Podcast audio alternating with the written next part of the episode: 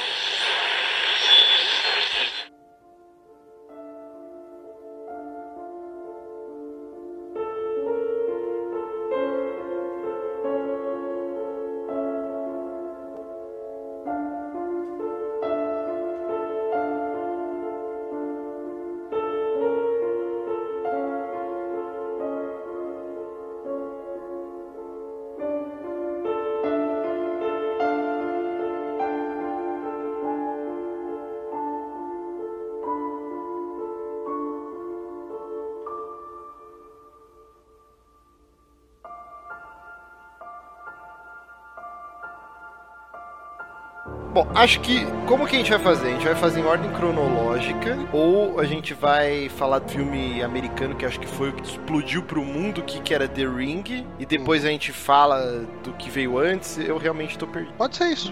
Eu acho que eu tô ok com isso. A gente fala aí do, do americano, depois fala do japonês. Uhum. E Ou fala até meio em paralelo, né? filme, fala- Porque é, a gente vai falando meio que de diferença. Aham. Bom, é. Então, beleza. Eu não tinha assistido nunca na minha vida nenhum filme japonês de terror. Que na verdade Uhum. nunca tinha assistido nenhum filme de. É, 2002, eu duvido que você tenha assistido, cara. Não, não, não. Sim, mas então em 2017, passou um tempo. Não, eu tô é que- falando na época, tô falando da época. Ah, tá. Porque eu Esse aqui assisti- sido seu primeiro agora. Eu assisti o The Ring no cinema, na estreia. Uhum. E aí, assim, não- eu nunca tinha assistido nenhum filme japonês, quanto mais o terror. Então foi tudo Uhum. muito novo. E, cara, eu confesso que eu saí do cinema e eu chorei.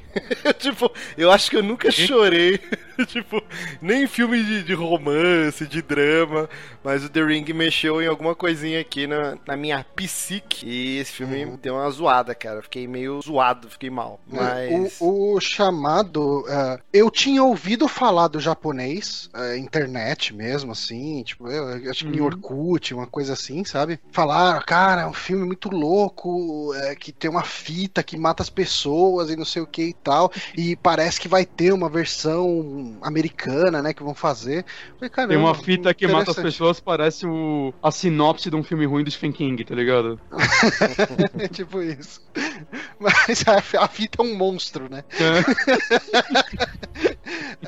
mas e só que assim eu não tinha nunca tive hábito de ir no cinema pra ver filme de, de terror mas o chamado ele tem uma coisa interessante pra mim que ele foi o primeiro DVD que eu aluguei tipo ele foi o primeiro filme que eu vi em DVD Ah, tá, então você assistiu bem Foi um dos depois. primeiros pra mim também. Por isso que eu tava achando estranho, eu falei Orkut, acho que nem tinha na época que saiu, mas você viu, você viu depois. não eu vi 2002? depois já Ah, tá. 2002, 2000 2002 não era Orkut ainda que bombava Não, eu acho que Orkut foi aparecer lá pra.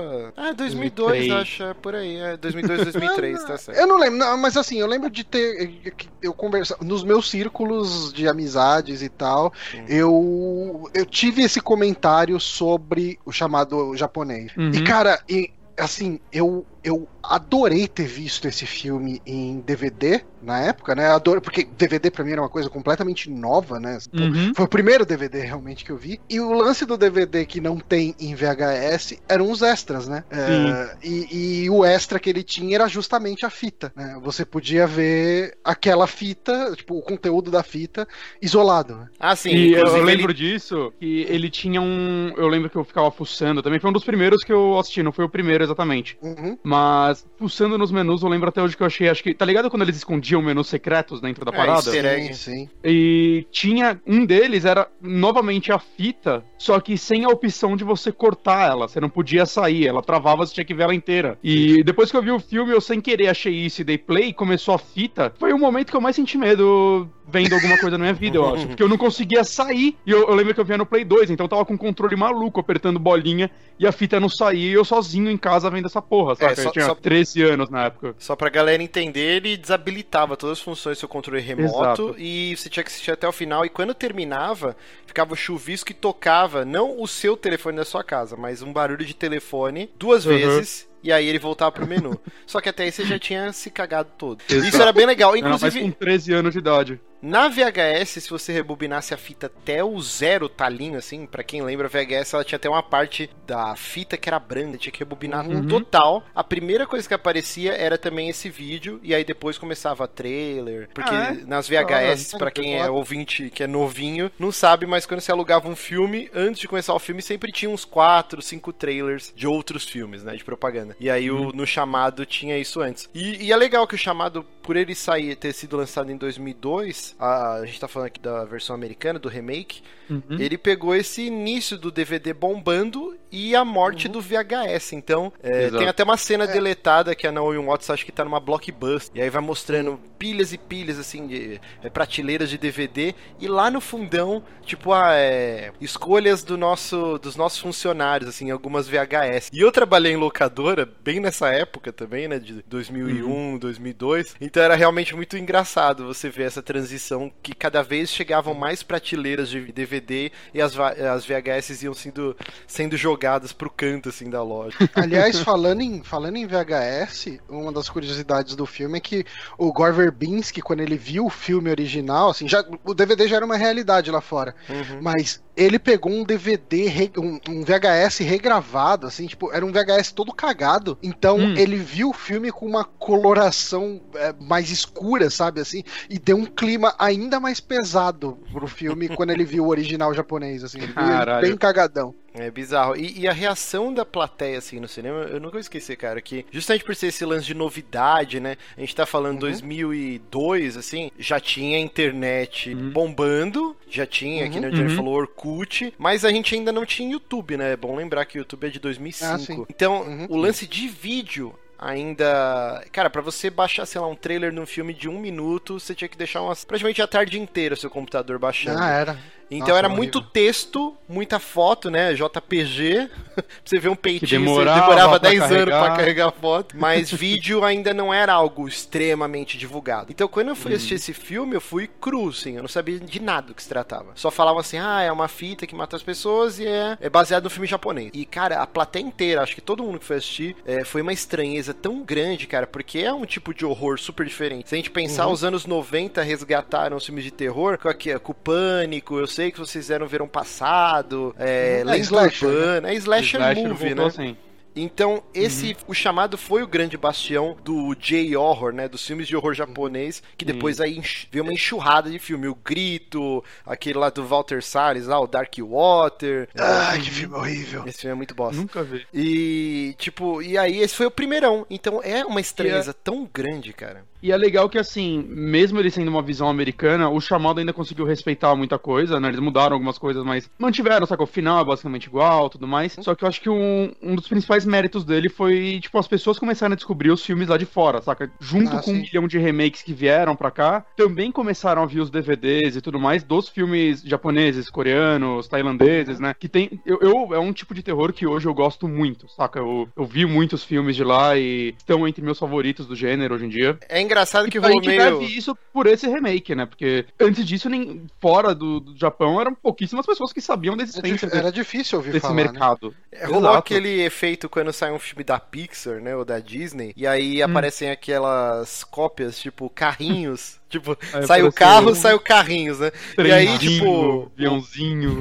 o Ringu, ele é de 98, né? O filme japonês. Uhum. Então, logo que saiu no cinema chamado, já começou a pipocar nas locadoras a versão japonesa pra pegar o desavisado, achando que, caraca, já tá aqui na locadora o filme do The Ring, aí eu queria assistir, era a É. versão japonesa. E eu vi muita gente torcendo o nariz, porque eu acho que. Bom, Bonatti provavelmente vai discordar e a gente entra daqui a pouco ne- nessa parte. Mas depois que Uhum. Sim. você assiste o americano, eu, meio, eu acho que ele meio que mata a versão oriental, cara. É, eu, eu realmente discordo. É, Eu, Eu- eu não gosto da versão americana, de verdade. Eu, eu, eu gosto mais da versão americana, mas eu acho que a versão americana tem coisas que me incomodam. Eu, eu sinto que eles colocaram imagens na fita que, é, que são completamente desnecessárias. Sabe? Sim, tipo a ela- escada, a, a, a lacraia lá. É muito, Não, não é é muito desnecessário. nada a ver. A, a- eu a acho escada. totalmente. Não, não, mas a escada é porque a menina, o quarto dela era no Sim, sim, celeiro. mas e ela tem- tinha aquela tem puta duas escada escadas. pra subir. Tem duas escadas. Tem uma escada que é de frente, que é exatamente a escada do celeiro, e tem uma escada que é de lado, que é a escada que ela vê quando ela sai do, do estúdio lá de alguma coisa. Sabe, E ela vê uma escada de lado. Aquela escada eu acho muito desnecessária. O E aquela mesmo, é? lacraia lá, cara, não tem nada a ver. É, tipo, não, a lacraia- é muito é. jogada. A lacraia realmente não tem nada a ver, né? É, Uhum. Até a, a mosca também não tem nada a ver, mas é por causa. Uhum. Quando É ela tá analisando a fita, que mesmo com o frame travado, a mosca fica se mexendo pra criar Ela, deu- ela dá uma cena bem icônica. Sim, sim. Mas sabe por que eu. Assim, o meu problema com a americana, na fita em específico, né? Eu, eu não acho que ela é inteira ruim. Tem coisas legais, tipo a unha e tal. Ela é muito bem feita e dá uma, uma agonia absurda aquilo. Uhum. Mas eu acho assim, um passatempo que eu adquiri no ano passado é ver listas e depois ir atrás de vídeos bizarros do YouTube. O YouTube tem vídeos muito, muito bizarros, assim, muito mesmo. E existem alguns vídeos que quando você assiste, depois você vai procurar o back- eh, background dele, você descobre que aquele filme, vídeo extremamente bizarro foi, sei lá, um cara procurado pela polícia que fez. Você acha coisas assim nele. E é uma parada muito mal feita, é uma parada muito tosca normalmente, que eu fico imaginando que esse cara chegou em casa e renderizou aquilo e subiu no YouTube, saca? Enquanto tem outros que você vê, quando você vai pesquisar, você descobre que aquilo era um trabalho de arte. E apenas isso. E é, é tão bizarro quanto, às vezes até mais, só que é só um trabalho de arte. E isso pra mim tira todo o, o terror do filme. Eu acho que a fita japonesa ela é tão tosca que ela me prende mais pelo medo do primeiro que eu falei. Ele realmente parece algo macabro. Enquanto o segundo eu vejo, nossa, então foi um, foi um estudante de faculdade que fez isso, uma arte moderna, Mas maluca. assim, ó, É- você é assistiu me qual primeiro? Qual o primeiro? Você assistiu Americano. japonês ou americano? Americano primeiro. Mas você japonês assistiu eu vi quando? uns seis anos. Eu vi em 2002, quando 2002, ah, você 2003, assistiu quando... quando saiu. Sim, eu Cara, aluguei, não é né? possível eu que você não cinema. sentiu uma puta estranheza. Ele era diferente de tudo que tinha no mercado, terror. Não, eu, eu gostei muito dele na época. ah, tá. Então é aí que eu queria eu, chegar. Eu tô, eu tô falando a minha percepção de hoje, Ah, após ver a sim. japonesa, que enquanto pra você a americana matou a japonesa, pra mim a japonesa matou a americana. Não, eu queria entender isso. Então na época você achou foda. Eu pensei que desde que a primeira vez que você assistiu, assim, você já. Ah, não, isso aqui não é tão legal. Porque, eu me meu, caguei, eu tinha 13 anos, eu me caguei inteiro nesse filme. Ele é Hum. justamente por ele trazer esse ar de filme asiático que eu gosto muito hoje em dia. é, ele foi o meu primeiro contato com isso, de certa forma, saca? Eu, eu, eu respeito ele. Se não fosse ele, eu nunca ia conhecer os outros filmes, provavelmente, porque Hum. eles nunca iam vir pra cá. Ele é um filme muito influente, muito importante, mas eu realmente prefiro a japonesa por causa de diversos outros pontos. Da sutileza dele, acho que é coisa que a gente vai acabar discutindo mais no, no decorrer do programa. Mas, E- o... Mas em específico da fita é isso. Eu, eu vejo a fita, quando a gente é exibida no japonês, ela é tão curtinha e sucinta e bizarra que ela só te dá um nó na cabeça. Enquanto a segunda, ela é- acaba sendo bem feita demais em alguns pontos. É que assim, tem outra coisa também, né? O filme japonês ele tem meia hora menos, né, do que o, Sim. do que o americano. Uhum. Então, assim, esse tempo a mais é muito de explorar cenas a mais que foram colocadas na, na, na fita, né? Uhum. Tipo, toda cena daquela fita tem um significado. Exato. Na japonesa, não necessariamente. E isso pra mim se torna um pouco maçante. Eu- Eu acho que não precisava ter tanta cena, Ah, eu saca? gosto, eu gosto. Mesmo ainda É, achando eu- que o filme peca em explicar as motivações e tudo, E eu acho assim- que ele fica muito enigmático, mesmo com meia hora a mais. Eu, eu quero só tirar uma coisa do caminho também, é, eu tô falando de uma forma, parece que eu acho o filme japonês perfeito e eu não acho, tá? Longe Uhum. disso, assim. Ele não figuraria nem no meu top 10 de filmes favoritos do gênero lá. Ele, é- ele é um filme que eu gosto bastante, mas eu, eu vejo muitos defeitos nele também. Mas voltando então, o- pro, pro cinema quando eu assisti lá em 2002 o, o chamado. E, cara, isso eu senti o cinema inteiro, cara. E geralmente filme de terror. Eu gosto, mas ao mesmo tempo eu odeio de assistir no cinema, porque Eu tem odeio. aquela galera que fica fazendo piada, fica rindo pra tentar disfarçar o medo, e isso irrita bastante. Fuderam cara. a bruxa pra mim, isso, inclusive. É, que- é que a Bruxa é um filme que realmente acho que é pra assistir em casa, cara. no Não, cinema é, é, foda. Mas, por exemplo, É, não, eu quando. gostei de ver ele no cinema, mas eu gostaria de que todo mundo à minha volta tivesse morrido antes do filme começar.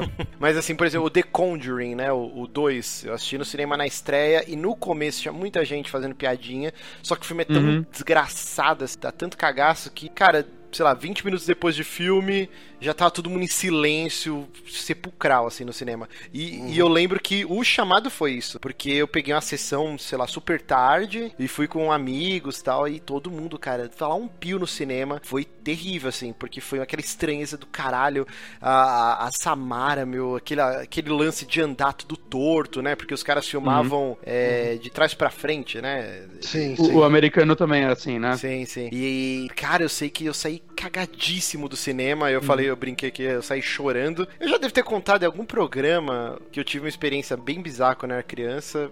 Já contei, né? Acho que não vale a pena. Já, já, já. Já contou no próprio saque, eu acho, uma vez. É, então, desculpa ouvintes que só ouviram 3DM, procurem lá, mas assim, eu tive uma experiência bem bizarra quando eu era criança e, e o lance do, do chuvisco, né, da cinza, azul, Uhum. e cara, quando eu vi aquilo, eu, eu meio que bloqueei esse lance, né, porque eu tinha 7, 8 anos quando aconteceu isso. Quando eu fui assistir o chamado, eu já tinha dois, já ter uns 16, 17. E cara, tudo aquilo que eu tinha bloqueado quando eu era criança veio à tona e eu chorei, cara. Tipo, não chorar de você solução, no "Ah, meu cinema?" Deus do céu. Não, eu chorei No no, cinema carro. você saiu? Chorei no carro Hã? voltando pra casa. Mas não assim, chorar Caraca. de tipo, ai meu Deus. Eu, tipo, escorreu umas lágrimas e eu fiquei quieto. Chorei calado. né? Chorei calado. É, não, acontece, acontece. Às vezes um filme, alguma experiência mexe com alguma coisa que você tem na cabeça. E tipo assim, você não consegue explicar, só começa a cair lágrima do seu olho. sim, tipo, sim, foi terrível, cara. Me caguei. Qualquer né? filme que envolve uma boa vingança acontece isso comigo. Ma- Mas um, um- também de experiência bizarra no cinema, não foi exatamente nesse filme, foi na continuação dele. Tem um amigo meu que ele conta que ele foi ver o Chamado 2 no cinema, né? E no meio do filme, eu não sei se foi exatamente quando apareceu a fita. Eu nunca vi o Chamado 2, então não, não É vou bem saber se- ruimzinho, é bem ruim. É, falam Eu- tanto eu- americano quanto o japonês, né?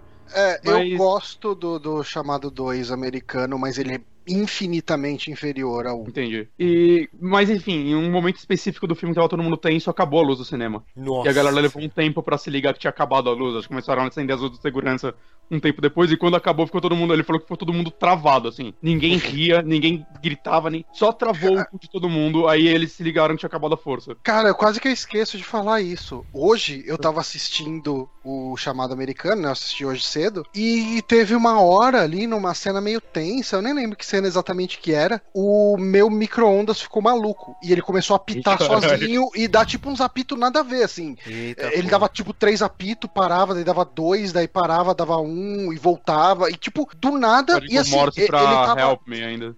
é, ele tava apagado e, e depois ele voltou com a hora certa, cara. Tipo, do nada. Eu fiquei olhando, eu falei, cara, eu tiro isso da tomada, não tiro. Eu, Você eu, tira fiquei, isso da sua casa. Eu fiquei com um cagaço absurdo, cara. Hoje cedo, hoje cedo, cara. Caralho. Eu falei, Caralho, mano, que, que merda é essa? E assim, é tipo, como tá chovendo direto, né? Algum dos dias aqui acabou a luz, ele não tava com a hora acertada. Tipo, ele tava sem o relógio acertado. E depois ele voltou com a hora certa, cara. Meu Deus. Isso. É a vai, pior vai benzer sua É casa. sério, é, eu quase esqueço de falar, cara. Tipo, mas isso aconteceu realmente hoje. O máximo que aconteceu comigo enquanto eu tava vendo japonês ontem, uma hora eu mexi no celular, aí passou um. Eu tava abrindo um joguinho, e aí abri, passou um advertising lá, que era aqueles joguinhos que jogam sozinho, eu costumo deixar eles abertos sempre. E. Aí passou na, na propaganda, foi a propaganda do novo chamado. Eu, olha só que coisa.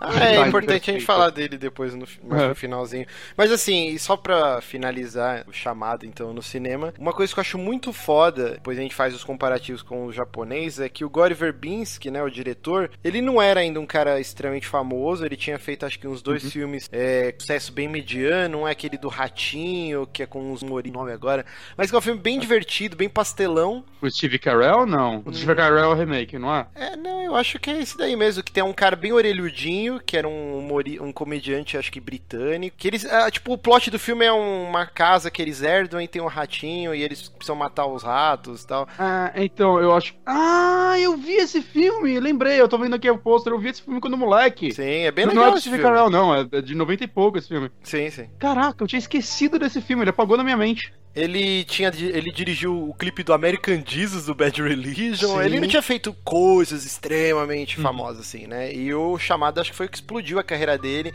Depois ele acabou fazendo o, o diretor da trilogia Piratas do Caribe e tal. Uhum. E o aí- Rango lá também, que falam muito bem, nunca vi, Sim, mas. mas aí também ele Oscar. fez o Cavaleiro Solitário lá, que é É, ele também fez Piratas do Caribe 2 e 3 também, né? É, mas assim, foi o filme que explodiu, né, a carreira dele. E o que eu acho foda, assim, o chamado, a versão americana, cara, eu acho a cinematografia dele linda. É que nem você tá falando que o É vídeo, o vídeo que traz a maldição, ele é muito artístico, né? Muito a galera tênis verde, assim. Mas eu acho que isso gera uma estranheza, eu acho bonito, porque naquela loucura, assim, pelo menos no filme eles tentam explicar diversas coisas que aparecem naquele Uhum. vídeo. Eu acho legal o lance de ser, ser em Seattle. E pra quem é fã de grunge, Uhum. né? Tipo, consegue até entender porque as bandas eram tão depressivas, porque, cara, só chove, tudo cinza. É claro que no filme eles. É igual falar que São Paulo é a terra da garoa e só chove aqui também. Mas assim, Hum. acho muito bonito como é, é passada essa angústia. É, Sim, é, é, eu gosto muito do, do, do clima do filme ser todo filme é cinzento, cinzento, cinzento meio esverdeado, Uhum, assim. uhum. Eu, eu, eu acho bem legal, cara. Tanto o japonês quanto o, o americano, eu gosto desse clima, tipo, porque, cara, ele tem o lance da agonia de cada dia passando e eles avançarem pouco na investigação pra Sim, cada sim. dia, né? Basicamente E- eles avançam nos dois últimos, sei lá, né? Exato, Até lá é bem- você olha, ok, tem, faltam dois dias e eles não sabem nada ainda. É porque o legal é que é rola a rejeição, porque qualquer pessoa normal, tipo, Uhum. você assiste um filme maluco, assim, ó, tá, ah, uma lenda urbana. Aí toca o telefone e você acha, ah, é um Sim. trote, sei lá, tipo, todo mundo acha que já passou, algum amigo já Existe passou um número isso. de telefone que você liga e fala, ó, é, fala, liga aí pra, eu não lembro como era o nome da menina. Você ligava e perguntava, era uma gravação programada, assim, aí você falava, oi, eu Uhum. queria falar, sei lá, Cagina. Aí atende um maluco, o que, que você quer falar, Cagina? Aí você responde, Sim, sim. só que a parada já tem os times, né, de Mas- respiração, e o cara começa a gritar, não, minha mulher, seu filho da puta. Todo mundo já caiu nesse trote. Então, mas, assim... mas além disso, hoje existe. Eu não lembro agora o nome, agora voltando para aqueles vídeos bizarros que eu te falei, que eu tava comentando no começo. Tem um. Um desses bizarros envolve um telefone. Você liga pro lugar. eu Acho que teoricamente é um negócio meio. Você escreve o nome da pessoa no site, liga pro lugar e essa pessoa vai morrer, alguma bosta assim. Só que os donos desse lugar às vezes ligam de volta. Eles realmente têm o número, e sei lá, se é num. Fuso horário, um- lugar que eles não vão gastar muito pra ligar de volta, tem muita gente que reporta realmente, que eles ligam de volta, e obviamente é é uma grande piada, saca? Não, tinha... Mas eu imagino as pessoas que não sabem disso e ligam pra parada pra brincar, e o negócio liga de volta e fala, beleza, amanhã eu vou matar essa pessoa e desliga na sua cara. Mas vocês lembram também, no Os caras início... vão muito além. No início dos anos 2000 tinha um lance que você mexia numa URL e mandava um e-mail pros seus amigos ou familiares. A Jéssica até entrou num apuro por causa dessa porra. Que era tipo uma manchete de jornal. Falava, ah, aí colocava o nome da pessoa. Tipo, era uma capa de jornal. Fulano se Ah, envolveu o- numa orgia, que, num bar, quebrou tudo e tal. Aquelas aí você recebia por Não, eu eu lembro disso. pirata. E a Jéssica fez isso com uma prima dela, só que a menina, tipo, era bem nos primórdios da internet. E a menina entrou numa pilha, o tio da Jéssica ligou, descascou, falou com a mãe da Jéssica. Deu uma puta treta na família por causa dessa bobeira, desse meio de zoeira, tá? Que as pessoas não conseguiam entender que era uma zoeira. Então, assim, voltando por que que a gente tá falando de... Imagina, você recebe uma VHS e falam que se assistir vai morrer em sete dias, aí toca o seu telefone. O lance da investigação não andar nos primeiros dias é porque tem a rejeição. Você fala, ah, isso daí é balela. Só que aí começa a rolar o lance do nariz dela sangrar, dela vomitar o cabelo, de tipo, da mosca, fotos, né? lance das fotos, a cara borrada. Aí ela começa, caralho, será que isso é real? Por isso que demora tanto pra engrenar a investigação em si. Porque é o que qualquer pessoa normal faria, né? Mas eu tava acho falando que- do negócio do. Só pra não esquecer aqui, aproveitando o gancho, você tava falando o lance do, do, do trote aí que a Jéssica fez e Uhum. tal, tudo. Quando eu tava. Traba... Quando eu trabalhava no Buscapé, uma coisa que a gente descobriu como fazer, a gente descobriu usar o servidor de e-mails do Buscapé pra enviar e-mail é, com uma identificação falsa. Então, eu e uns carinhas ali no trampo, eu e o Herbert, inclusive, o- que, que é do podcast hoje, é, a gente fez um esquema pra mandar e-mail pra uma menina que trabalhava com a gente, de samaramorgan.buscapé.com. e a gente mandou assim, you have seven days. E daí chegava no outro dia, a gente mandava, you have six days. Nossa E a gente foi fazendo isso, cara, tipo, até chegar assim em quatro dias. assim, Que, tipo, ela se ligou que era um trote de alguém, mas o pessoal ficava, mas quem tá fazendo isso? Como assim? Quem tem esse e-mail, né? Quem consegue mandar e-mail de Samara Morgan, sabe? e tal? E, e a gente só se acusou porque o nosso gerente virou e falou: Ah, não deve ser esses, os caras da Spider, né? Que era o nosso departamento. Eles não, não devem conseguir fazer isso, né? Deve ser alguém da parte de TI, alguém não sei o que e tal. Aí a gente ficou tão mordido dele ter esnobado a gente, né? Que a gente falou: Não, foi a gente que fez aqui. Caralho, O e ele código- já fez isso de propós- propósito, tá ligado, né? Eu acho que não. Conhecendo Eu ele, eu acho que não. O, o. Jovem Nerd conta uma história hilária num dos programas que eles pegaram, acho que o mouse USB e plugaram e deixavam no chão. E aí um cara que eles não gostavam, um cara começava a trabalhar, eles começaram a mexer o mouse com o pé. E aí o Sim. cara ficava desesperado, o cara formatou o computador, e eles, tipo, faziam isso direto. Até a hora que eles falaram, não, realmente, o cara já tá surtado, assim, o cara tava quase pedindo demissão, louco, porque todo mundo era risado e o cara tava ficando maluco, assim. Então, essas sacanagens, assim, já rola. Por isso que os personagens do filme demoram tanto pra acreditar. E, e outra coisa que eu queria falar, assim, que eu acho fantástico desse filme, além da cinematografia e tal, eu. é, a gente falou que esse filme é o grande bastião dos JRPGs, uma forma nova. JRPG? De RPG não, cara. J-Horror. ai, ai. E. Falando de Dragon Quest, né? É, Final Fantasy. Mas assim, dos J-Horrors. Mas assim, já existiam filmes com espírito no cinema desde sempre. E, mas sim. o que eu acho muito legal dele, porque assim, alguns filmes contemporâneos ao chamado, né? Um pouco, que saíram um pouquinho antes. Tem aquele com o Kevin Bacon, que acho que é Ecos do Além, que é uma menininha da vizinhança dele que, que, que tinha, acho que, algum retardo e ela é estuprada por uns meninos. E aí matam ela dentro da casa. E aí o espírito fica se comunicando. Vocês assistiram esse filme? Eu lembro É- do é nome tipo- dele, mas acho que eu nunca assisti. Eu vou dar um spoiler que esse filme é muito velho. Mas assim, a menina, o cadáver dela tava acho que dentro da parede. Tipo, os moleques foram lá e a casa tava em obra. Aí eles, tipo, mataram ela sem querer e colocam ela. Aí o espírito dela fica preso. E, e aquele lance de tipo, ah, então o espírito tava é, tentando se comunicar porque ele queria um enterro digno, né? Pra poder avançar pro outro plano e parar de ficar zanzando aqui na Terra, não sei o quê. E aí o chamado, ele tem esse É final o fake. contrário. Então, É mas assim, a gente né? tinha diversos filmes que faziam isso. Encontrou o espírito, eh, encontrou o corpo, aí você vai lá, queima, ou enterra, e aí o espírito encontra a paz. E aí no, no cinema tava todo mundo mega tenso, e quando rola esse final fake do filme, e o filme faz de propósito, até eles. A Naomi Watts, o cara é o ex-marido dela, então eles. Até rola, tipo, eles dirigindo, um pega na mão do outro, fala, ó, que legal, eles vão reatar o romance, o cara vai ser um pai pra criança agora. E aí, cara, Tipo, acorda assim, amanhece o moleque. Ah, tal, aí. Como assim vocês ajudaram ela? Tipo, ah, por quê? Não, ela, tipo, ela é, ela é má, né? Tipo, ela. Vocês libertaram ela agora de vez. Uhum. E aí, cara, do nada já corta pro maluco. E aí é a cena mais assustadora do filme inteiro, porque é quando mostra realmente a Samara saindo do sai fosso e tal, não sei o quê. E, tipo, saindo da TV. E aquela cena é horripilante. Então esse final fake, acho que pegou todo mundo de calça curta no cinema.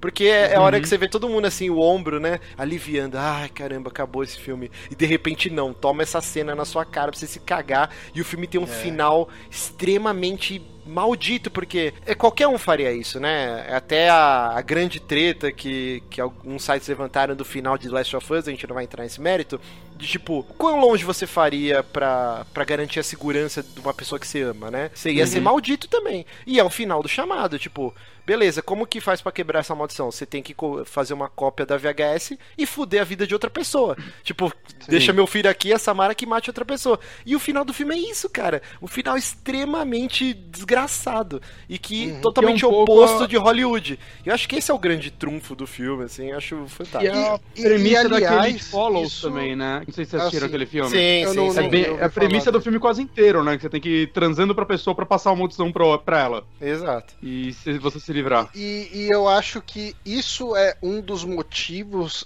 do segundo filme ser, tipo, bem merda pra muita gente. Eu acho um filme ok. Ele é vai, desnecessário, Mas né? ele é des- então, porque a- toda a história do segundo filme é a Samara meio que possuindo o corpo do, do moleque, né? Do Sim, Aiden. porque a e- Naomi Watts foi a única pessoa que, que amou ela, né? Porque ela queria uma É, mamãe, deu carinho, né? Tipo, É. E, e daí meio que, sei lá, meio que caga um pouco o final do primeiro, né? Que, que é um final muito bom. É, eu, eu realmente desconsidero a existência de segundo, mas dá Uhum. pra entender porque os caras fizeram, é Hollywood, tem que gerar dinheiro, Uhum. e o chamado é até hoje o remake de horror mais rentável da história. Ele custou 48 milhões e arrecadou mundialmente 250 milhões. Então, tipo, porra, é claro que os caras vão fazer uma continuação. E só que, E- e cara, assim, é desnecessária na trama, né? Quando saiu o japonês, estava saindo o terceiro livro já, né? Lá é uma trilogia de livros que, na verdade, agora tem muito mais, né? Porque era uma trilogia, aí ele começou a escrever uns curta e agora ele lançou mais dois livros, saca? Então viraram cinco de uma história principal. Não sei a- onde eles se, se ligam exatamente, mas meio que na literatura ele já foi continuado, né? Mesmo que o livro, pelo que eu vi, é muito diferente do filme. Ah, sim, não, é, a gente vai entrar nesse ponto, cara, Uhum. é extremamente diferente. É, é uma maluquice do caralho. E o filme já é meio complicado. Sim, sim. Porque tem o lance. Eu esqueci o nome exatamente, é um termo japonês pra termografia, acho que é, né? Que o, o lance da Samara é que ela tinha o poder de mentalizar alguma imagem e cravar em qualquer superfície. Eh, tá, num papel, numa parede, corpo de uma pessoa. Então o lance era esse, né? Tem, tem um termo próprio no, eh, japonês Uhum. sobre isso. E aí já na HQ é, é um negócio da varíola. É tipo, mano, é, é totalmente diferente. É um vírus. Na tá? HQ? Tipo, é, no, man- no mangá, né? Ah, é tá. completamente Porque diferente. O filme coreano, né? Que ele teve um remake coreano também. É o Virus. Chama. É, The Rain Vi- é, Virus. Que eu não sei, eu imagino que ele deva puxar essa premissa, então. É, a gente já, já entra nesse mérito que não vai ficar muita loucura. Mas assim, só pra gente Vai? finalizar o filme americano.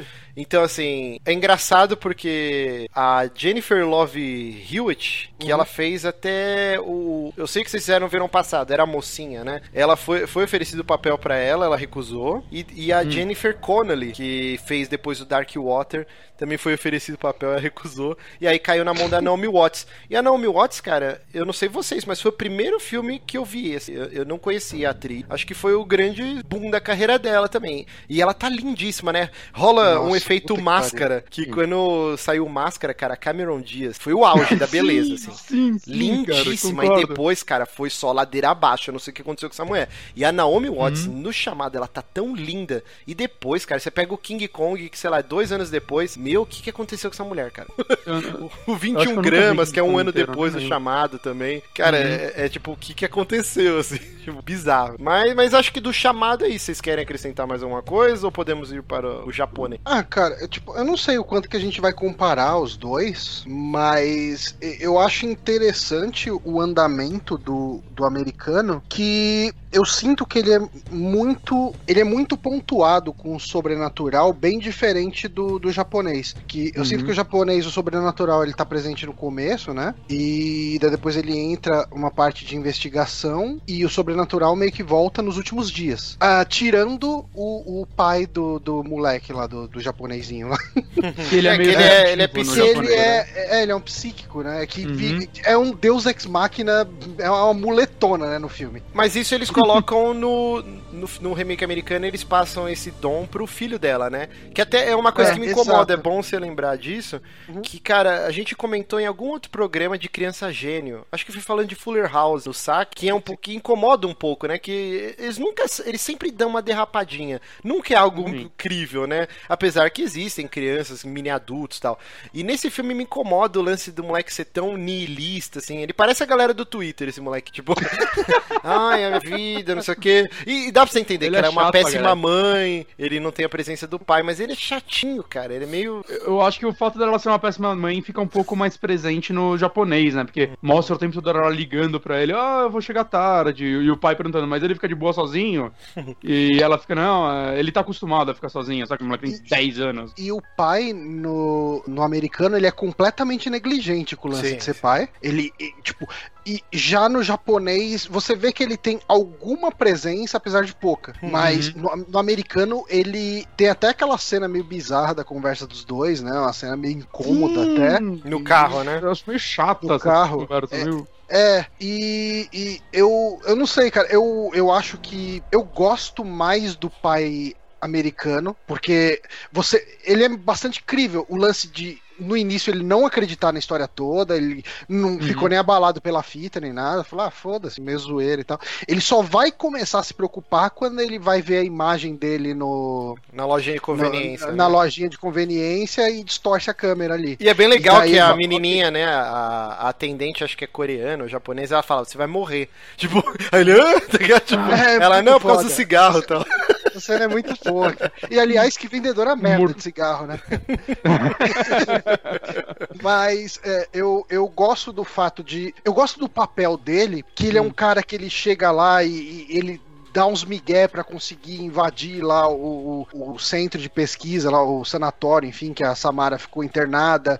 Ele, tipo, é, é, ele dá aquele. Ah, não sei- eu sei que vocês já me mostraram lá em cima. Ah, não fica lá em cima, fica lá embaixo, trouxa. Aí fala, ok, obrigado. Daí depois ele vai lá sozinho lá pra baixo pra pegar os documentos. Ele dá aquele migué falando que ele é o pai da, da Samara. E ele fala, caramba, como, como que você tem essa idade, tipo, e tá com essa ah, uma alimentação saudável e tal. Então, assim, ele é um personagem muito mais carismático do que o pai japonês, que. Que é um É bruto, meio filho né? da É um escroto, é bruto cara. pra caramba. Ele dá É, tapa na hora cara da mulher, fica- tipo... Na hora Dá- que ele fica, ele fala, ah, se pá, a gente deveria os três morrer mesmo, que era mais fácil. Ele é bem Mas ele é um nihilistão, mas ele é bem. é, Eu acho que depois no remake eles fizeram muito melhor o, o roteiro, mas é bem main, mansplaining, né? Aquele termo, que tipo. Uhum. É, o que dá a entender é que a mesma mina sendo uma repórter, ela, tipo, é péssima, ela não consegue deduzir nada é, por ela. É, ele, E aí é o cara, tem que explicar o filme inteiro pra ela, né? É, É, no remake é- já tá bem mais na mão dela mesmo. Sim, sim. É verdade. E, e, na verdade, ao ponto dele ser quase inútil. Não, eu não acho que ele é quase inútil. Eu acho que a divisão de trabalho, que nem o Johnny explicou, é, me- é melhor. Porque, assim, ela, o tempo inteiro você crê que ela é uma repórter investigativa fodona, porque ela vai, mete as caras e vai atrás das coisas, assim. Durante um tempo até eu, eu achei que o pai da Samara ia matar ela quando ele tá com o gancho. Depois ele aparece e dá um soco nela, mas ele um se suicida e tal. Ela é. Você compra que ela é uma repórter investigativa. É, e no É, japonês mas eu não. acho que o, E- Mas eu acho que o roteiro facilita muito a vida dela, cara. Tipo, no começo mesmo eu fiquei muito incomodado na forma que ela ia conversando com os adolescentes pra descobrir da fita, saca? Acendendo o cigarro dele, tipo, ah, é, é, bancando a tia que quer bancar a jovem. Mas saca? isso é explicado, porque você vê que ela tinha uma ótima relação com a sobrinha, que, que ela era mais nova que a irmã, né? Então ela é aquela tia mais nova. Eu tenho um pouco dessa relação com meu sobrinho, porque eu sou mais novo que a minha irmã. Então quando ele vem aqui, eu sou o tio que tem os videogames, que meio que Sim. fala um pouco a língua dele. Tipo, por mais que ele venha aqui e fala do Minecraft ou, ou do. Tipo, coisas de criança, eu consigo entrar na conversa dele. É, já a minha Eu irmã e meu sinto- cunhado já estão numa outra geração que tem uma barreira maior. Mas, mas eu sinto que os adolescentes nunca iam entregar o jogo pra ela naquela, naquele momento, saca? Foi tudo muito acho, facilitado. Achei uma investigaçãozinha muito, sei lá, mal escrita até, pra facilitar o roteiro. Eu, assim, tem uma cena e também que eu, eu prefiro isso, eu prefiro o andamento disso no japonês do que no, no americano. Eu entendo porque eles fizeram assim no americano, mas eu prefiro a naturalidade que isso é tratado no japonês, que é a amiga da, da sobrinha que viu a, a mina, tipo, deformada até, Uhum. enfim. Que cena. eh, Que- Puta que pariu, que cena assustadora, né? É, cara. Quando aparece Nossa, a menina é no armário, toda deformada, G.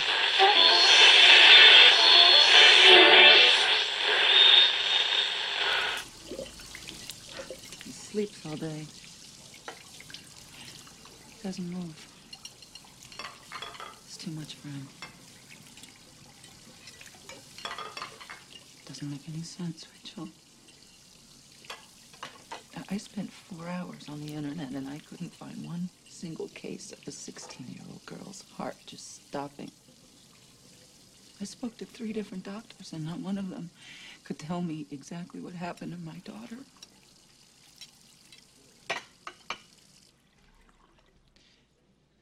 She was close with you. And Aiden.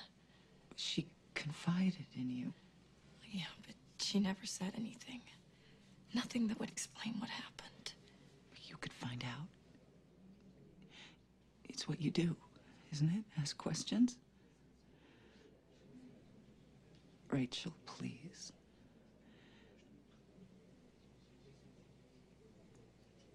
I saw her face.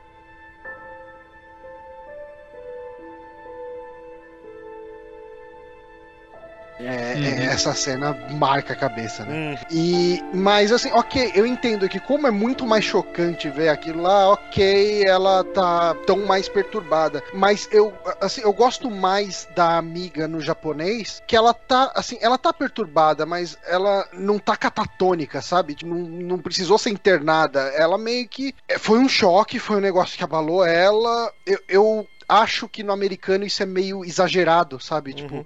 eu entendo os motivos do exagero, eu entendo que um filme de Hollywood, as coisas precisam ser muito mais Mastigado. explícitas e mastigadas, assim. ah, e- mas eu prefiro como isso é tratado no japonês. Uhum. sim, eu No concordo. japonês também a, a investigação também começa um pouco, eu achei um pouco mais natural, porque não é, você vê que não é só ela que tá estranhando o fato de um monte de jovens que se conheciam morrerem exatamente no mesmo horário, saca? Uhum. Tem toda aquela investigação da polícia, que pelo que eu sei, no, no filme, eu vi o começo do filme de 95, que Jesus, Jesus... Não, cara, o Danilo Dias, ele me manda uns vídeos de um, de um cara do YouTube, o Pink Guy, alguma coisa assim, não sei se já assistiram. É um, Puta, é um japonês que ele que já me mandou que faz uns negócios completamente malucos. Sim, mas o, o lance que eu acho muito engraçado no vídeo dele é, tipo, que ele é tão mal editado, tão mal feito, que você vê que é meio feito de propósito. E uma coisa que você vê, eu reparei primeiro nos vídeos dele, depois nesse filme, é como é importante você fazer toda a sonorização do filme no estúdio. Porque se você tá filmando na rua, tá aquele barulho, sei lá, de carros passando. Quando você corta a câmera, vai estar tá outro carro passando. Então vai ficar um som cortando o outro, vai ser horrível. Saca? Pega seu celular e fica filmando vários momentos na rua com um som bom e tudo mais. Você vai sentir isso. Esse filme de 95 faz isso, cara. Você, tipo, em cortes de câmera, o som muda, saca? É, é asqueroso.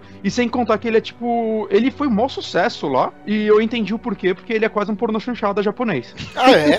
A, a- a Samara nesse filme, Sadako, não- nem sei qual é o nome dela. Essa da. Quando eu vi tava em japonês, é, ela, ela anda peladona, assim, no meio da galera pra matar ela, e não tem fantasia nenhuma, é só uma japonesa pelada andando. Ah. A capa do filme é uma japonesa pelada, inclusive. Sabe o que É, eu ela acho pelada. legal nessa versão Tem japonesa? muita putaria. Não essa de E- Não, e 95. rapidão, não, e rapidão, a, a de 95, a única coisa que ela faz. Eu não sei se é interessante, porque eu não sei se isso daí precisa mostrar no cinema, mas eu acho que é assim no livro, porque falam que ela é a mais fiel ao livro de todas, inclusive, apesar de tudo. É que o começo dela é, são todos os jovens morrendo, saca? Todos os que são descritos no, no jornal, que são os amigos que estavam na, na cabana e tudo mais, é mostrando exatamente como cada um morreu. Hum. Né, e sei lá, eu, eu achei bem desnecessário, até porque só torna o começo desse filme extremamente longo e menos impactante. É, Ainda mais quando prefiro- a maioria deles estavam pelados.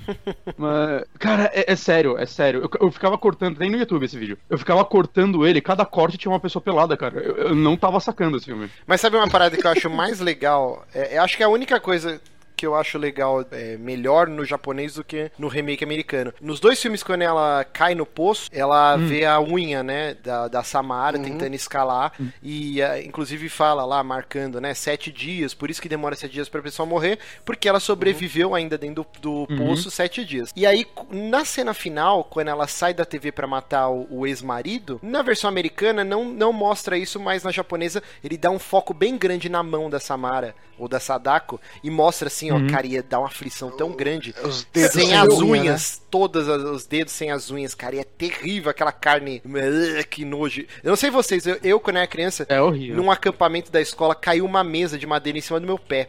E eu perdi a unha do dedão. Tipo, ela foi ficando Não. preta, no prazo de uma semana ela caiu. E aí, cara, é, é terrível você ficar sem a unha, porque fica exposta aquela carne zoada, assim, sabe?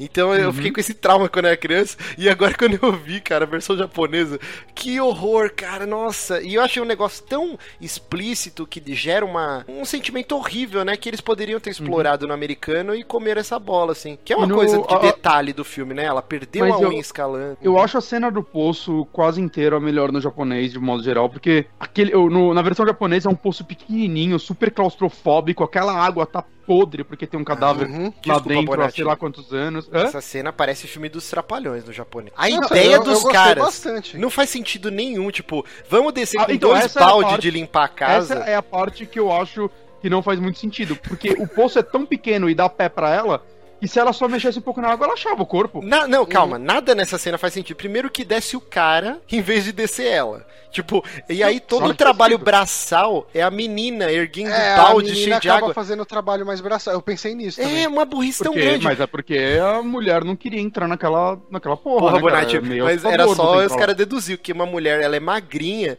ela, tipo, Cara, acho que o braço dela ficou do tamanho do, do Bambam, cara, no final. Ah, porque sim, ela passou sim, o sim. dia inteiro erguendo uns baldes gigantes de água, tanto que a mãe desmaia de tipo de cansaço. Então, sabe? mas eu achei a parte da água meio desnecessária. Eu não entendi porque eles tinham que esvaziar o poço. É, não faz sentido nenhum essa cena. É muito Essa- bosta não, essa mas, cena. não, desculpa, eu não acho que não faz sentido nenhum. Só acho que é- esse ato não faz sentido. Mas toda a cena É, com ela lá embaixo, achando o eu cadáver sei- da eu menina, não eu, sei acho como bem mais funciona impactante. o poço. Eu não sei como funciona o poço e o quão possível seria secar um poço assim. Eu, eu também não. arranca- Arrancando a água. Assim, Eu também não. Não, então, eu, eu- aqui a gente falando merda e alguém com certeza depois vai procurar na Wikipedia e pagar de fodão nos comentários. Como vocês são burros, é assim que funciona um fosso. Mas eu acho que assim, você tem que perfurar um, um tanto X até achar o lençol freático, e aí você coloca pedras, mas a água ela vem por baixo.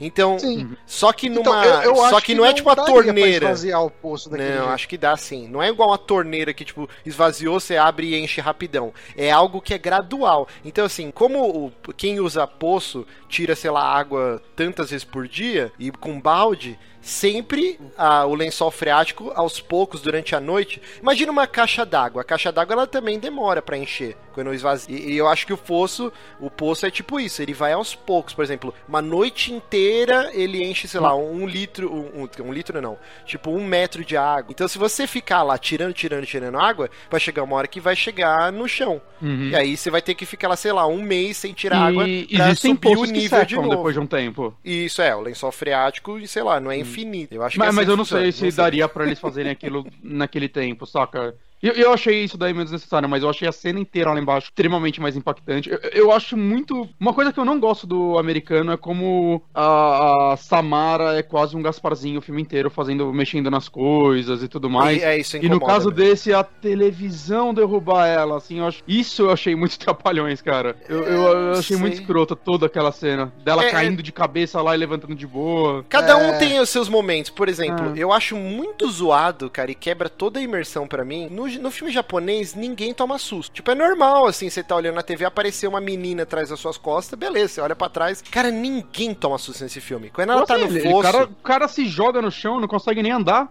O cara, mas a, a repórter lá, ela não toma susto. Quando ela tá no poço, a Samara gruda na mão dela e ela, tipo, não esboça reação. É, é, isso me tira muita imersão.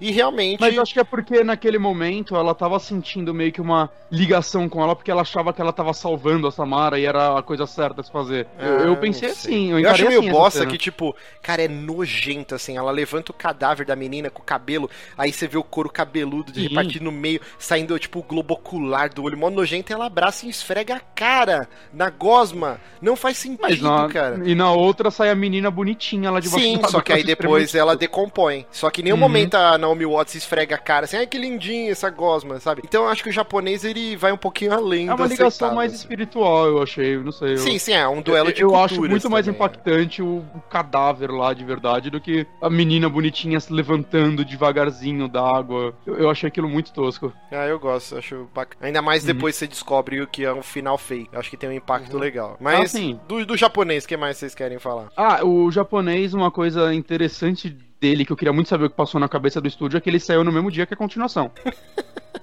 Isso, porque acontece é que o, tanto a versão de TV quanto os livros eram um, um sucesso lá. Então o estúdio falou: ah, vamos fazer dois filmes e lançar exatamente no mesmo dia, dia 31 de janeiro de 98, saiu o, o Ring e a, o Ryzen, que é a continuação dele, que foi feito pela mesma equipe, tem alguns atores iguais e tudo mais, só que foi escrito e dirigido por outra pessoa. É, o chamado foi um sucesso, óbvio, virou remake, dois remakes, na verdade, né? Se contar o coreano e tudo mais. Enquanto o Ryzen foi, tipo, um fiasco do caralho. Aí o que acontece? Vamos fazer outra continuação. Então, o mesmo diretor do primeiro fez o chamado 2, Ring 2. E depois ele fez o chamado 2 americano também. Esse cara, esse cara ama se copiar, é muito boa a carreira dele. Não, é muito, muito boa a carreira dele. né? E, e o que acontece? Então a gente tem um, vai, um filme bom, um filme bosta. O filme bom recebeu uma continuação que também não foi muito boa. E depois recebeu um prequel, certo? Então o que a gente vai fazer? Vamos fazer duas continuações agora pro filme bosta? Então o filme bosta também tem duas continuações que saíram, tipo, 10 anos depois. É tipo a timeline dele se divide, tipo, a de Zelda, saca? Só que pior. Sim, é bem complexo. Aí, aí que eu queria chegar. Eu, você deve ter pesquisado mais. O que, que veio primeiro, o livro ou o mangá? O, o livro, a origem é o livro de 91. Ah, tá. Porque assim, cara, tem coisas que seriam é, em ambas as versões dos, dos filmes, né? Tanto a japonesa quanto a americana. E, e, os, e você consegue entender por que, que eles não fizeram. Porque o personagem da Sadako, ela é um transex. Transex não, ela é uma hermafrodita no, no mangá. E acho que no livro também. Porque todo o lance é uhum. assim, ó. O pai dela estava internado para um tratamento de tuberculose. Ela visitava o pai regularmente no hospital afastado.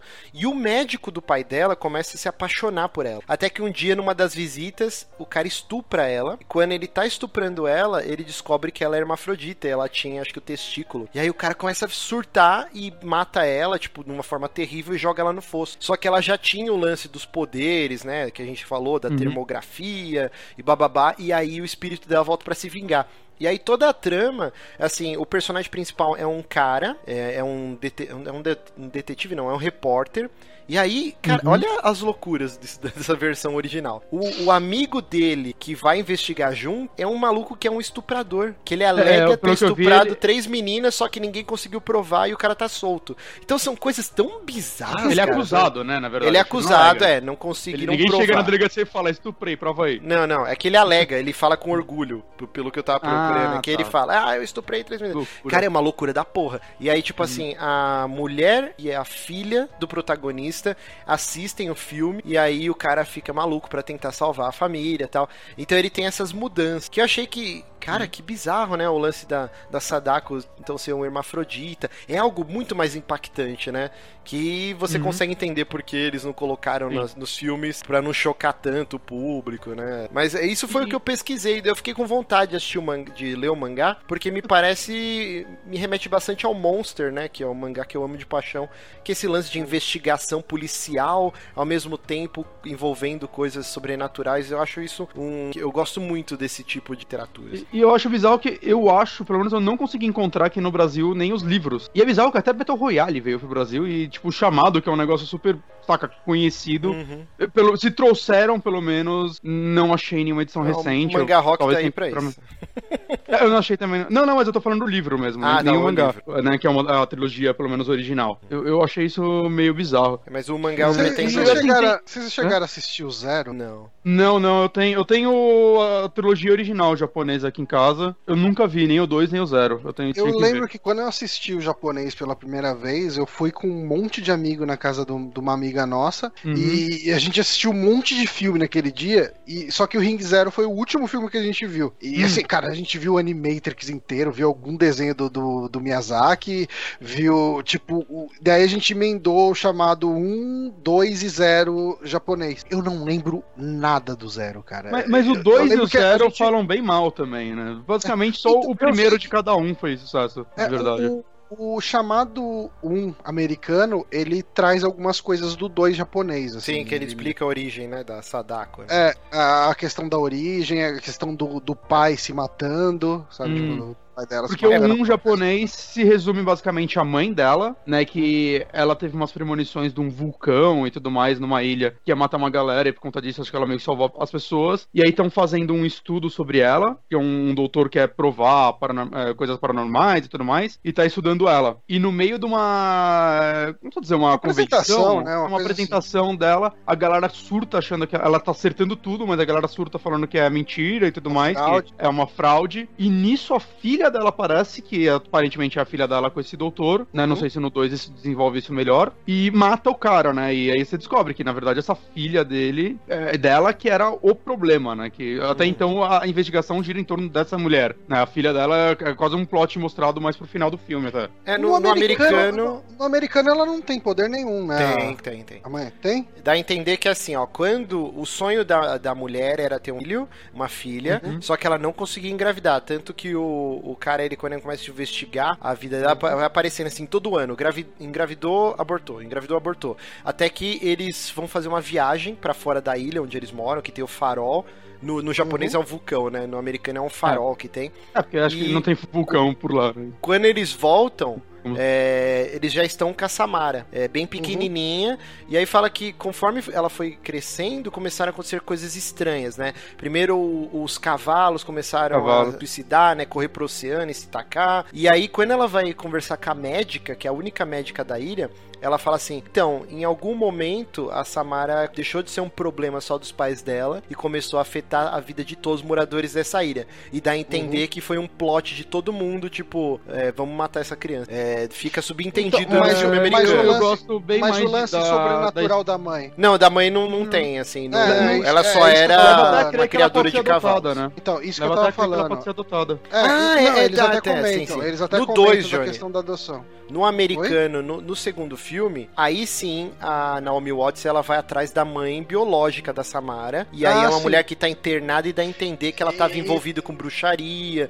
Tem um Sim, lance de é, ritual. que a Samara é a filha do capeta, uma coisa Exato, assim. exato. Eu- Mas. Nesse sentido, eu também prefiro a japonesa em backstory, assim. Como é mais simples, como ela começa a mostrar os poderes dela mais quando meio que até pra proteger a mãe, né? Porque Uhum. ela tá tão assustada quanto a mãe dela que você vê que é uma pessoa que tinha um problemas sociais, né? Porque ela não conseguia falar com as pessoas direito e tudo mais. Então eu, eu achei bem mais legal também. E como ela também era uma filha, tipo, escondida, né? Porque se ela realmente é filha do médico, o médico já tinha uma família. Uhum. né? Ah, eu Poucas lembrei. sobre ela. Eu gosto muito mais desse backstory. Eu lembrei de uma E coisa que é uma, que é uma loucura do caralho que tem no original, né? Tanto no livro quanto no mangá. Esse médico que estupra a Sadako, ele Hum. tava com varíola. E aí ele passa pra ela. E aí o trauma do estupro e depois ela é morta com, uma- com pedradas na cabeça é tão grande que. E é por isso que o chama. O, o Ring é tipo um vírus que é transmitido pela varíola, cara. E, e aí, assim, é, a primeira manifestação é por uma fita VHS, mas depois começa a ser transmitido por diversas coisas. Tipo, é uma loucura do caralho. Eu, eu, eu quero ler essa porra desse mangá porque eu fiquei É, interessado. eu acho mas- que eu vou. Eu acho que eu vou ler o mangá primeiro. Se se eu achar ele legal, talvez eu vá atrás do livro um dia, porque eu tô com medo porque isso pode ser muito bom ou muito ruim ao mesmo tempo, saca? Sim, sim, é, E, é e se maluco. for ruim, pelo menos o mangá você lê em uma tarde, às vezes, depende do tamanho. o livro não, então eu prefiro arriscar primeiro aí. É, vamos falar então do Rings, que é um filme que tá meio que naquele development hell, né? que- Ah, Não, eu- eu só queria falar uma coisa sobre os atores japoneses. Ah, tá. A, a, a mulher, ela é eleita uma das mulheres mais bonitas do Japão e ela fez em 2010 um remake do Ghost, o Outro Lado da Vida. Olha só, será que tem a cena da encoxada no barro lá? Eu, eu- eu só sei que eu quero muito ver isso, cara. Ela é bonita demais, ela contrário. realmente é uma ela, japonesa ela, muito é, bonita. ela é muito bonita, cara. Muito Sim. bonita mesmo. E o, e o ator, ele. O cara que faz o pai do- da criança. Vai ser foda falar esses nomes, o Hiroyuki Sanada. Ele faz muita coisa americana, né? É, ele fez o último samurai com o Tom O Cruise. último samurai eu não vi. Ele fez 47 Ronin, ele fez Wolverine. Em série de TV ele fez Lost. Eu fui procurar a volta dele, nem lembrava do personagem dele, mas ele tá em Lost. E ele tá naquela série, uma série recente, uma Helix, que a, a Ana assiste e gosta bastante. Que É série uma que a Ana não assiste? A Ana muita série, cara. É séries. incrível. Ah, rapidinho, eu Ah, falei mas que... ele faz muita coisa americana, esse cara. Eu falei E- que a e o- Samara tinha o Não, poder lá que tem um termo japonês chama Nensha, que aí pro Hum. americano eles inventaram termografia, bababá. Mas é Nensha que é o poder da Samara. E, e uma coisa, eu comentei que o diretor japonês adora se copiar, né? E acho que. é- vocês chegaram a olhar a filmografia desse cara? Não. Ele fez um filme em 96 que chama Don't Look Up, Hum. daí vai, vai ficar pro futuro. Aí ele fez o chamado 1 e 2 japoneses, e fez o Dark Water japonês, que também é inspirado num livro do Koji Suzuki, que é o escritor do chamado, né? Depois ele fez o chamado 2 americano, aí ele escreveu o roteiro do Dark Water, então, do americano, então ele já tá se recriando de novo, e o último filme dele chama Ghost Theater, que é um remake do primeiro filme dele, Don't Look Up. Look Up. Esse cara, ele... se recriando ele- ou se copiando, né? ele queria esse copia, queria esse copia, cara. É, é incrível. Mas ó, eu E mandei ele aqui pra fez um vocês spin-off de Death Note em cinema, mas Death Note é ruim. o... Isso, fica mexendo nesse vespeiro aí. Eu mandei aqui pra vocês o link, cara, falando sobre esse Nensha e alegam que é que existiu pessoas, ó, de- a primeira coisa aqui documentada de 1913, que um japonês, pra quem não tá entendendo nada, é o cara conseguir mentalizar uma imagem e passar pra uma superfície, né? E aí falam que existe essa porra de captar ectoplasma e o caralho a quatro. Bizarro. O japonês é foda, eles conseguem. Não, não, não é só japonês, não. Tem aqui, ó, relato na França, relato no Japão. Isso na Ih, vida caralho. real, de pessoas conseguiram fazer o bagulho que a Samara filme poderia fazer. Que loucura. Mas é isso, então, ó. desde 2015 tem um filme aí que chama Rings, que vai ser o terceiro filme da franquia nos Estados Unidos. E ele tá. Aqui no Brasil tá como chamado 3, né? Aqui no Brasil. Não, chamados. tá chamado. É quando eu vi o trailer no celular, escreveu chamado 3. Cara, eu tenho quase certeza que é chamado, mas beleza. Eu, eu É, acho no que Doro é Cinema chamado tá como 3. chamado 3. Eu não sei se pode os dois jeitos, pá, eles, eles fazem o S virar um 3, alguma merda do Cara, tipo. eu sei que ao longo de 2016, sei lá, no começo do ano e no fim do ano, não lembro agora quais filmes, eu vi o trailer dessa porra. Era pra ter saído em no- outubro ou novembro de 2016, pra pegar a época do Halloween, mas o filme voltou pra pós-produção e agora tá previsto pra sair em fevereiro ou fevereiro. março agora de 2016. E o 2 de trailer... fevereiro no 2 de fevereiro? Cara, É, o trailer me chamou a três. atenção, hein? Porque ele tem uma. Ele pega o lance da, da maldição e eleva na galhofa extrema. E, tipo, a- ao ponto Tá de ter uma cena que no avião, cara, todas as TVzinhas das poltronas começam a passar o, o vídeo, né? Da maldição. E aí começa a escorrer água no avião e o avião começa a cair, assim, sabe? Tipo, Nossa, é uma- deve ser Cara, horroroso esse Eu, filme. eu acho que esse filme vai ser.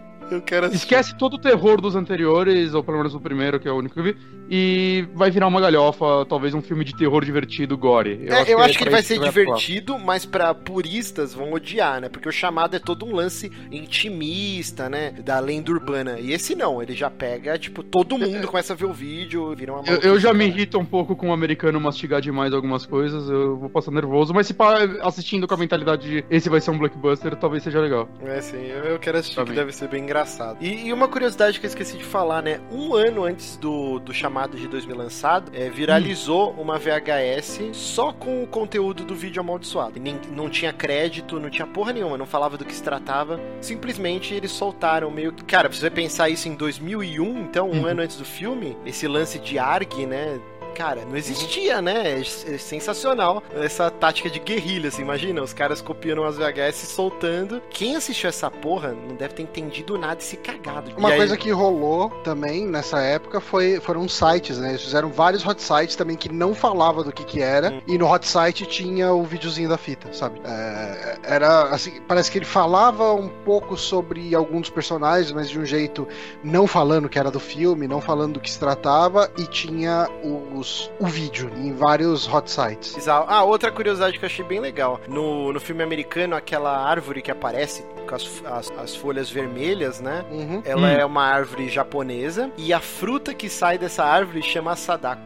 Olha. Que loucura, ó a referência. Mas acho que é isso, né? Alguém quer acrescentar mais alguma coisa ao chamado? Eu acho que não, né? A gente discutiu bastante Uhum. as partes que a gente pra- gostou, que não gostou, etc. Uma noção das diferenças. Eu, eu- eu acho que eu forço um pouco a barra quando eu meto muito no americano. Eu acho que ainda tem muita coisa que eu gosto nele. Saca, a fotografia dele é, é muito bonita, como a gente discutiu. Não, não tem como negar isso, né? Eu, eu- gosto muito de pontos específicos dele. Eu só acho que ele se estica mais do que precisava. E, saca, aquela cena toda com o cavalo, pra mim, é só um saco. Nossa, eu acho Hum. sensacional, cara. É, é outra coisa que também não, nunca tinha sido feita. É... Eu acho que é só, sei lá, tem muita coisa que tá nele só pra talvez ser bonita, mas não me diz muita coisa aquela cena, saca? Eu, eu preferia que ele andasse um pouco mais rápido, porque eu acho ele um filme um pouquinho mais longo do que precisava ser. Eu, eu não vejo problema neles explorarem algumas coisas a mais. Eu gosto da. Saca, se eles vão mudar pra um território americano, eles tiveram que mudar um pouco o background das É, pessoas, porque, porra, adaptar, não- né? Exato, e eu, eu acho que nesse ponto eles fizeram muito bem. Acho que as coisas originais do filme eles trouxeram muita coisa boa. Mas É, eu acho eu- que em eu alguns acho- momentos eles forçam muito a barra. Muito a barra Eu acho, mesmo. que a, eu acho que a ocidentalização da mãe ela é muito legal. Eu, eu compro tanto a personagem japonesa quanto a Sim, eu americana. também. Porque, ah, assim, principalmente quem joga a série Phoenix Wright, tem muito lance do- das médiums, né? E, Uhum. e, tipo, famílias que seguem doutrinas mediúnicas e não sei o quê. E, e eu compro a, a mãe da, da, Sama- da Sadako, né? Como sendo uma médium e como Uhum. tendo esse lance da visão bacana, eu acho legal. E o lance dela ser, entre aspas, um- ser ou não ser uma mãe de, um, de uma menina paranormal, monstro, é, eu acho Uhum. legal. Ao mesmo tempo que eu acho muito legal o lance da. Como que era? É Anna Morgan? O nome Isso. dela no, Uhum. isso, ser uma mulher bem sucedida, sabe, de, de bem com a vida. Ela era meio cientista, né, também. Tinha o lance de. Que tem aquela Criava foto. cavalo, cara. Isso é caro pra caralho. É, então, e tinha o lance do, do- do- ah, o lance do hobby dela de, de equitação e, e você vê como ela era uma pessoa feliz pra cima, várias fotos dela sorrindo, dela, tipo uma Uhum. mulher imponente, né, uma mulher com, com uma vida, com, enfim. E a única E coisa que ela não conseguia era, era engravidar. né? Era Sim, o sonho e dela. como a vida dela vai sendo desgraçada pela filha demônio dela. Hum, mas é, só voltando à cena do cavalo, eu discordo bastante do Bonatti, cara. Eu acho que é, é uma constante nesse filme de gerar estranheza no hoje, sei lá, mais de 10 anos, mais de 15 anos depois do lançamento. É, é, é meio fácil a gente, ah, isso aí não é tão legal, tal, tal, tal. Mas na época, eu, eu tento sempre botar o um mindset na época que ele foi lançado. Você ter um cavalo se tacando de uma balsa e depois sendo triturado pela, pela, pelo motor do barco, cara, e você vê, dá uma aflição da porra que o cavalo começa a tentar se debater na água e ele vai batendo no casco do navio e todo mundo vai correndo e gritando e a menina dona do cavalo. É uma cena tão terrível, cara, porque não é muito comum você ver animais, é, acontecendo isso com animais em filmes, né? Até filme de inclusive terror. Tá, assim. Inclusive tá rolando uma puta de uma polêmica Sim. agora, né? Do, daquele filme lá do. do Vidas de cachorro. Quatro, quatro, Quatro vidas, de vidas. cachorro, uma coisa assim, que os caras filmaram com um pastor alemão e, e- e o cachorro morreu durante as filmagens. Mas morreu? Por Eu não vi ne- morreu, não. Eu, Eu eu acho que ele não é queria morreu. entrar na água e os E o caras cara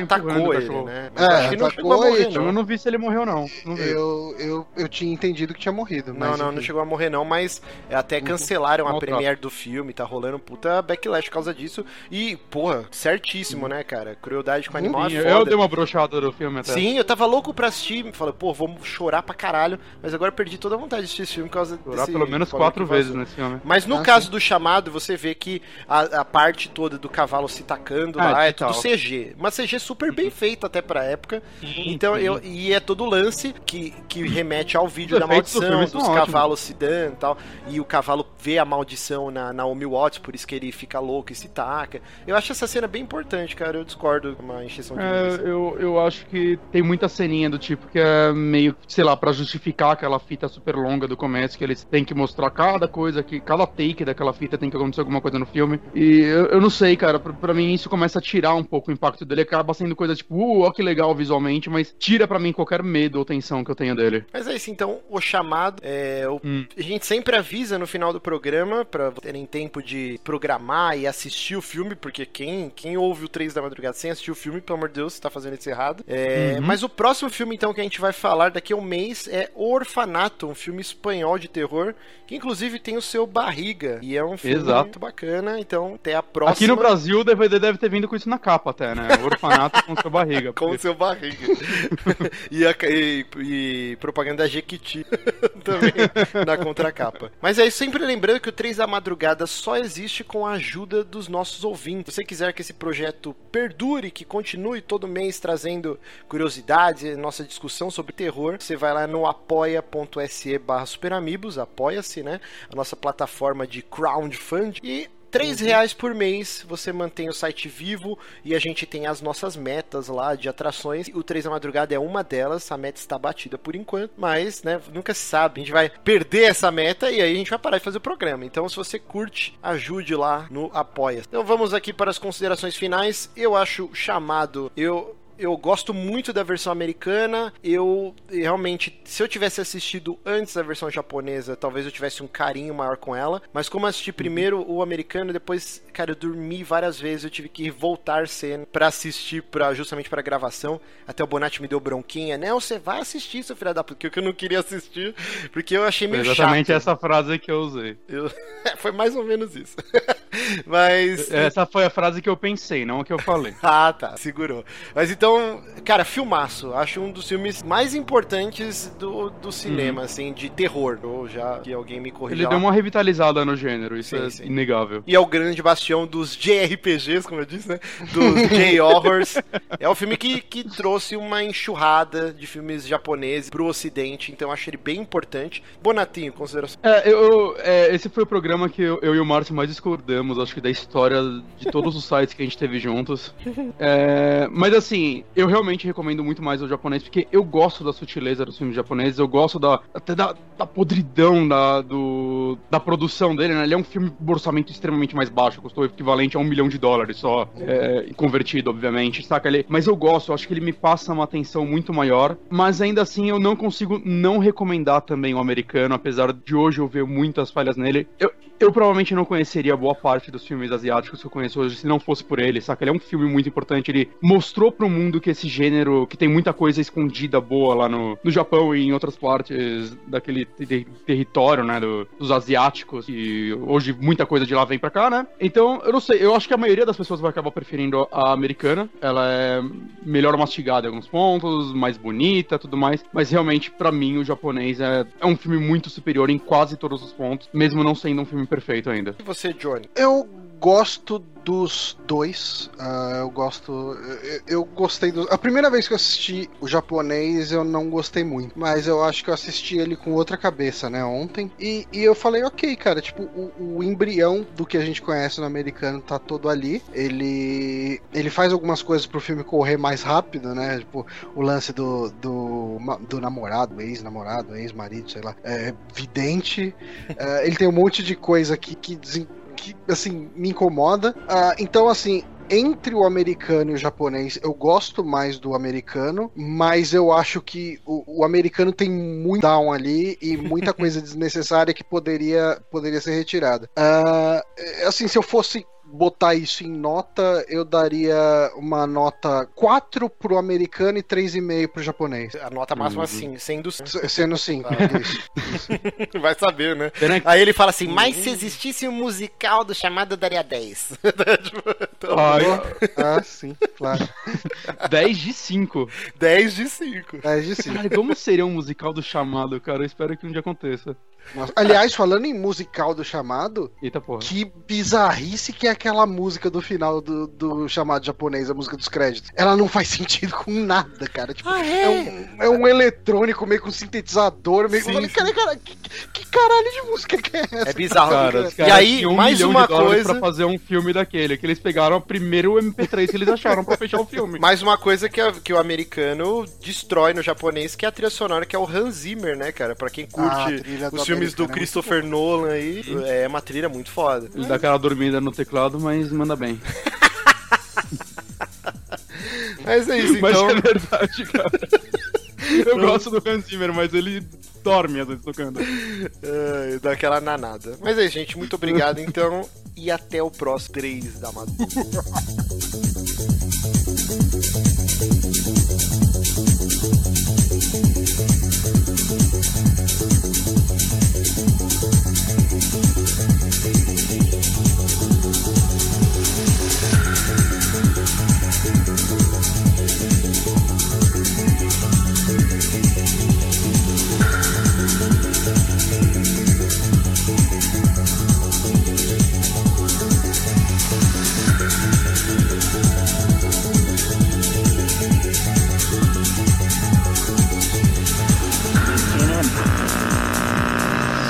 Nonato, acompanhando aqui a. Diante da ponte Júlio de Mesquita já está tudo parado. Situação que